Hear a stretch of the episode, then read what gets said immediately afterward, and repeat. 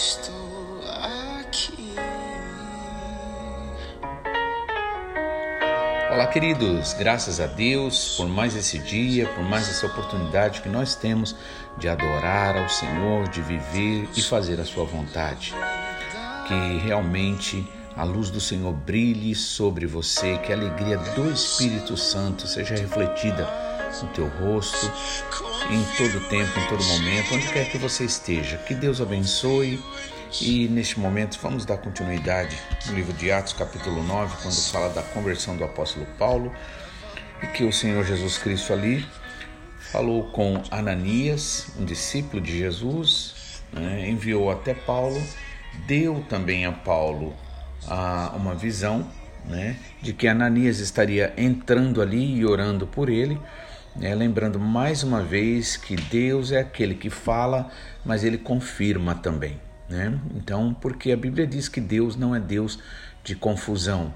Então é sempre importante a gente orar e pedir para que o Senhor esteja confirmando, né? para que a gente não venha fazer alguma coisa baseado na emoção, no sentimento, já que nós somos falhos naturalmente, é importante que a gente ore e peça, Senhor, é, confirma, Pai, se é isto né, ou aquilo. Claro, muitas coisas a gente sabe que é vontade de Deus.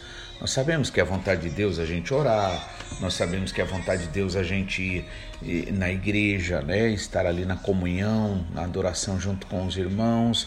Nós sabemos que é, precisamos agir com responsabilidade com a nossa família. É, sabemos que é da vontade de Deus também que a gente fale da palavra, testemunhe do amor do Senhor. Então, existem muitas coisas que têm uma, é, uma ordenança ou orientação direta.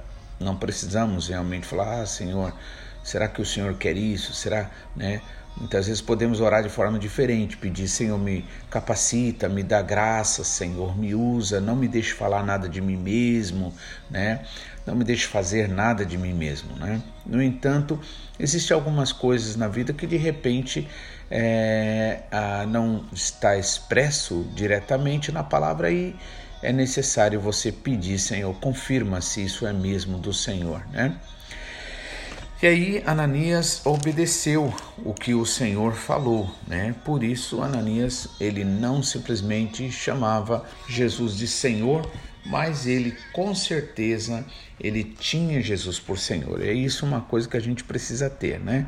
Pois Jesus Cristo disse: nem todo que diz Senhor, Senhor entrará no reino dos céus, mas aquele que faz a vontade do meu Pai.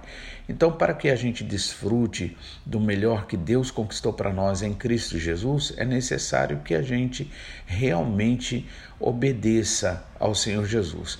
E obedecendo a Ele de fato, aí sim, o nosso ato de chamar Ele de Senhor terá validade. E aí, é, no capítulo 9 ainda, a partir do versículo.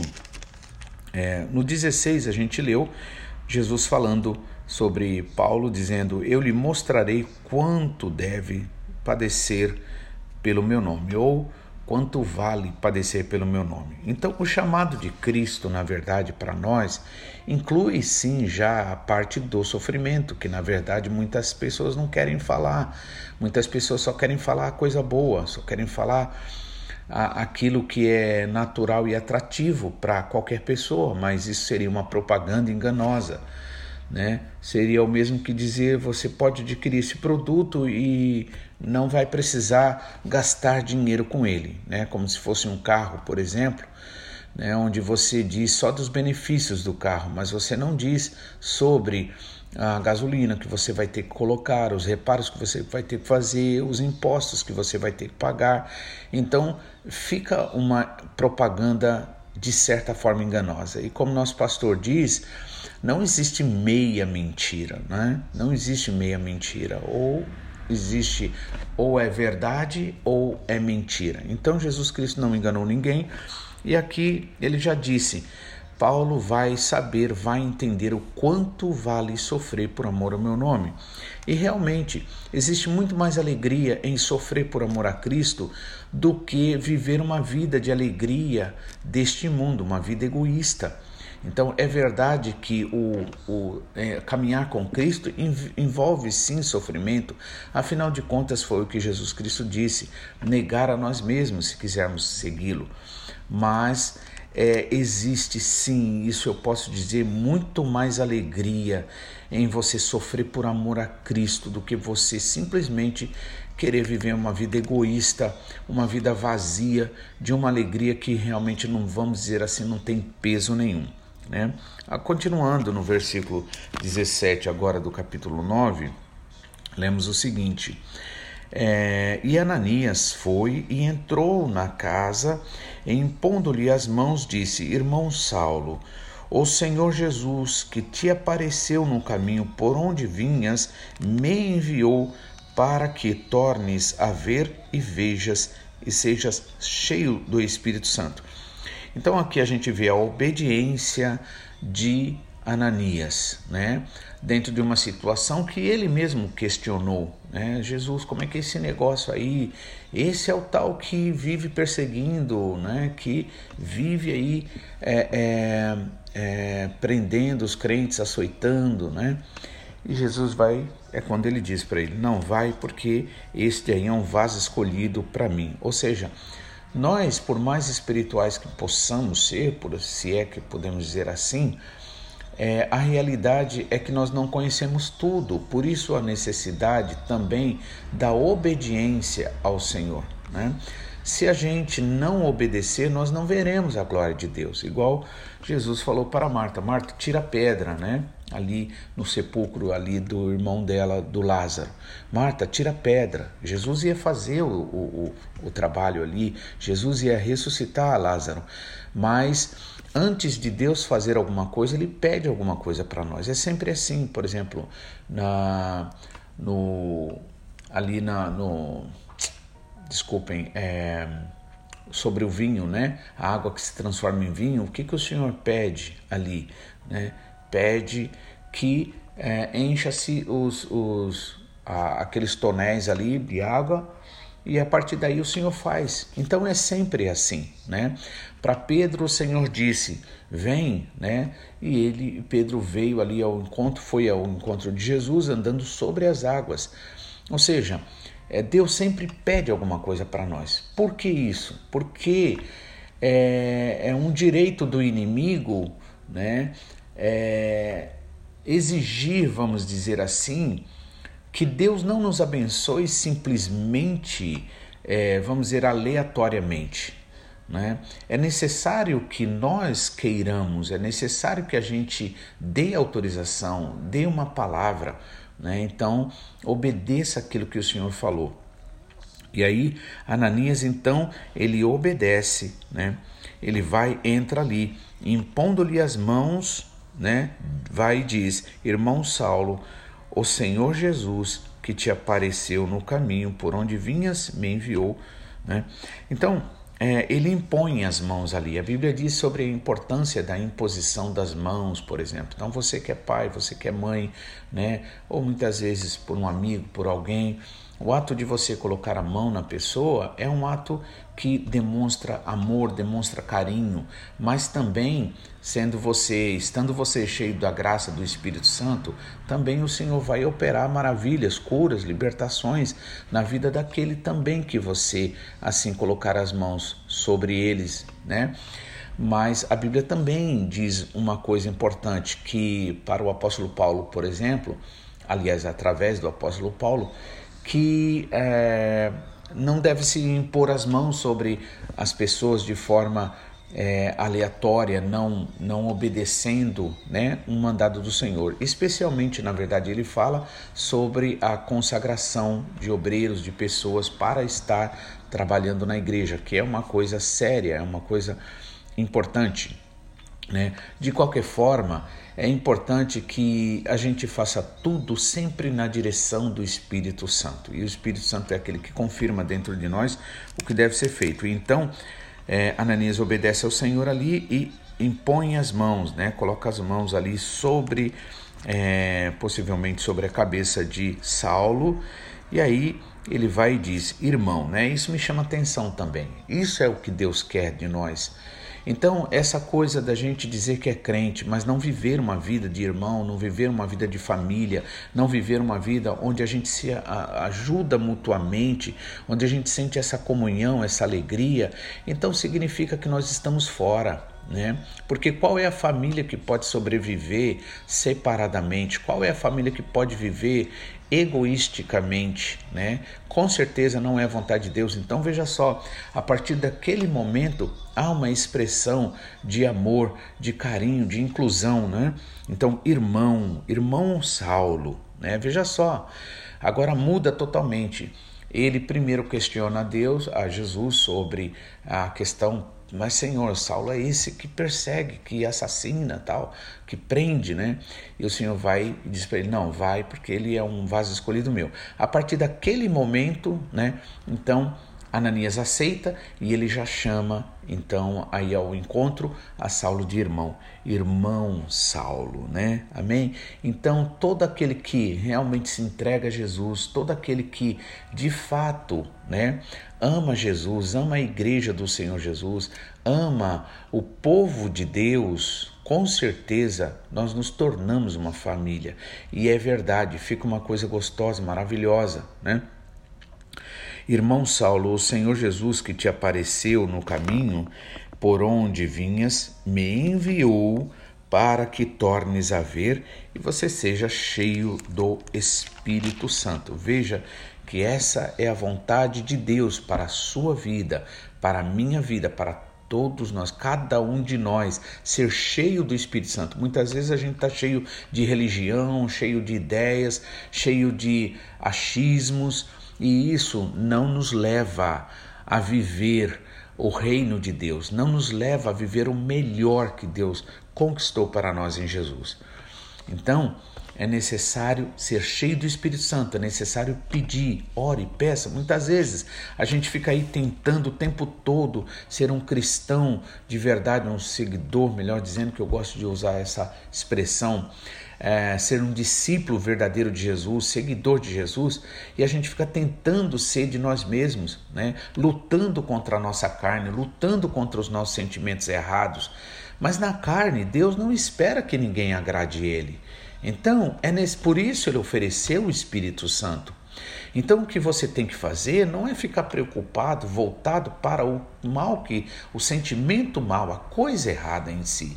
Você tem que se voltar para Deus. Por isso que em Hebreus diz, olhando para Jesus, autor e consumador da fé. É isso que nós precisamos, é nos voltar para o Senhor. Né? Não adianta a gente ficar olhando para o nosso pecado, para o nosso erro, para a nossa tendência, para aquilo que a gente ainda até hoje não mudou e a gente se esforça. Eu costumo sempre dizer uma coisa: a gente querer ser verdadeiro é, cristão, verdadeiro seguidor de Jesus por conta própria, o máximo que a gente consegue é ser hipócrita e fariseu. Né? Por quê? porque não haverá verdade em nós. Mas se nós nos voltarmos para Jesus, a fonte da vida, a fonte do amor, a fonte da libertação, da transformação, com certeza com certeza você vai ver a glória de Deus. Então, não caia nesse engano do inimigo de querer ser de você mesmo. Por exemplo, existem muitas pessoas que dizem assim: ah, eu não vou me batizar, porque eu só vou me batizar quando eu parar de fumar, quando eu parar de beber, quando eu parar de fazer isso, aquilo, aquilo outro. Né? Na verdade, não sabendo que quem liberta é o Senhor. A libertação que eu tenho por mim mesmo, pela minha própria força de vontade, não tem valor nenhum para Deus e também não tem valor no mundo espiritual, porque o nome de Jesus não é glorificado, o nome de Deus não é glorificado. Deus só é glorificado naquilo que ele faz por nós, não naquilo que a gente faz. O que a gente faz, podemos fazer sim e temos a liberdade, somos incentivados, motivados, mas fazer por amor a ele, mas não para é, que a gente ganhe a santificação, a transformação. Né? E aí, é, logo que Ananias faz isso, né, impõe as mãos ali, fala irmão Saulo, né, é, forma carinhosa de, de, de, de, mostrar que está incluso, é, irmãos, estamos juntos, vamos nos ajudar uns aos outros. Aí, logo que ele faz isso, cai então dos olhos do apóstolo Paulo, né, versículo 18, como umas escamas. E aí ele recuperou a visão e levantando-se foi batizado. Outra coisa que eu quero finalizar é dizer sobre vamos orar, peça visão a Deus. Muitas vezes a gente não tem visão. Muitas vezes a gente parece galinha, por exemplo, está sempre olhando para baixo, para esse, esse lugar aqui onde meus pés estão tá pisando. E, e, eu fico olhando e eu fico querendo desta, dessa terra, né, destas coisas naturais, olhando para baixo. E aí, o que, qual é o resultado? Comer migalhas, é viver uma vidinha que não muda, uma vida que não é transformada uma vida que não tem alegria, é uma vida de reclamação, é uma vida de querer controlar a vida do outro, é uma vida. E aí eu digo, se já é difícil, ou melhor, quase basicamente impossível a gente mudar a nós mesmos, a nossa vida por nós mesmos, quanto mais a vida dos outros. Então, comece a entender isso em nome de Jesus. Deixe o Senhor trabalhar. Eu, por exemplo, tenho responsabilidade como pastor e fora disso também no meu lar, onde quer que eu esteja, mas se eu não descansar no Senhor, se eu não confiar nele, se eu não crer que ele sim é o psicólogo dos psicólogos, ele é o psiquiatra dos psiquiatras, ele é o médico dos médicos, ele é o Senhor dos senhores, reis dos reis, ele é tudo o que nós precisamos, né? Então, se eu não descansar, eu ficaria perturbado, porque cada pessoa é diferente. Ah, então, como eu disse e repito, se para mudar a nós a gente já tem uma grande dificuldade e por isso mesmo o Senhor nos ensina qual é o segredo, não é ficar olhando para nós, para o nosso erro, para a nossa dificuldade, e sim orar, falar com o Senhor, agradecer, porque até aqui o Senhor nos ajudou. Então, muito mais, né? É, é, muito menos, melhor falando, devemos estar tentando mudar o outro, porque isto é prisão. Quem tenta amarrar os outros amarra a si próprio. Então seja liberto em nome de Jesus, seja liberta em nome de Jesus. Confie no Senhor, creia no Senhor, porque Ele é fiel para fazer muito mais do que eu penso, do que eu desejo. Não pense que a vida dos outros depende da tua. Não, isto não é verdade, isto é uma mentira. Isso leva a gente muitas vezes a assumir uma responsabilidade que a gente não foi chamado a assumir. É muito importante a gente saber separar o que é responsabilidade minha e o que não é responsabilidade minha. O que o Senhor está pedindo de mim o que o Senhor não está pedindo de mim, ou o que o Senhor está pedindo do outro. Então, é, é necessário que, por exemplo, Jesus ia fazer ali, a, a, ressuscitar Lázaro, mas era preciso que Marta fizesse a parte dela. E qual era a parte da Marta? Não era fazer o pior, não era fazer o mais difícil. A parte de Marta era fazer o mais simples: tira a pedra, Marta. Ah, Senhor, mas cheira mal, já faz quatro dias. Marta, eu não estou te falando que se você crê, você verá a glória de Deus. Tira a pedra. E aí, porque Jesus ali pega firme com ela, ela vai e tira. Mas não é bom a gente ficar tentando ao Senhor, não é bom a gente ficar insistindo em um erro. Melhor coisa é pedir, Senhor, tenha misericórdia de mim, me guarda, me livra de todo mal.